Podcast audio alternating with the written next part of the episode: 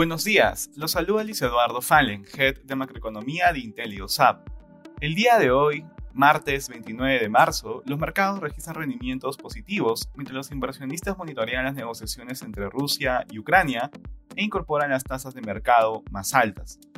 De manera particular, en Estados Unidos, los futuros avanzan ante el reinicio de las conversaciones entre Rusia y Ucrania en Estambul, Turquía, por otra parte, los inversionistas se encontraban atentos a la curva de rendimientos del Tesoro, la cual se invirtió en los plazos entre 5 y 30 años por primera vez desde el 2006.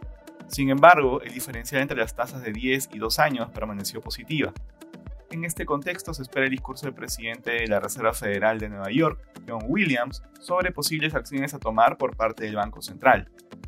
En la eurozona, las principales bolsas de la región exhiben ganancias, Rusia y Ucrania retomaron negociaciones presenciales luego de dos semanas, motivo por el cual el ministro de Defensa de Rusia habría acordado reducir los ataques a las ciudades de Kiev y Chernihiv.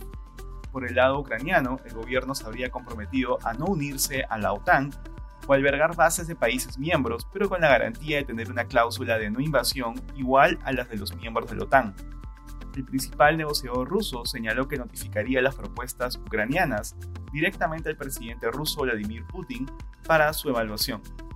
En el plano económico, la confianza del consumidor en Francia y Alemania cayeron en marzo. En Asia, el índice Hang Seng subió a pesar del reciente endurecimiento de las restricciones en Shanghái y otras ciudades chinas debido a los aumentos de casos de COVID-19. Por su parte, el Nikkei japonés también cerró al alza, impulsado por las acciones de los fabricantes de autos. Respecto a commodities, el precio del oro retrocede ante la reanudación de las negociaciones entre Rusia y Ucrania. Por este motivo, el precio del petróleo registra considerables pérdidas. Gracias por escucharnos. Si tuviera alguna consulta, no dude en contactarse con su asesor.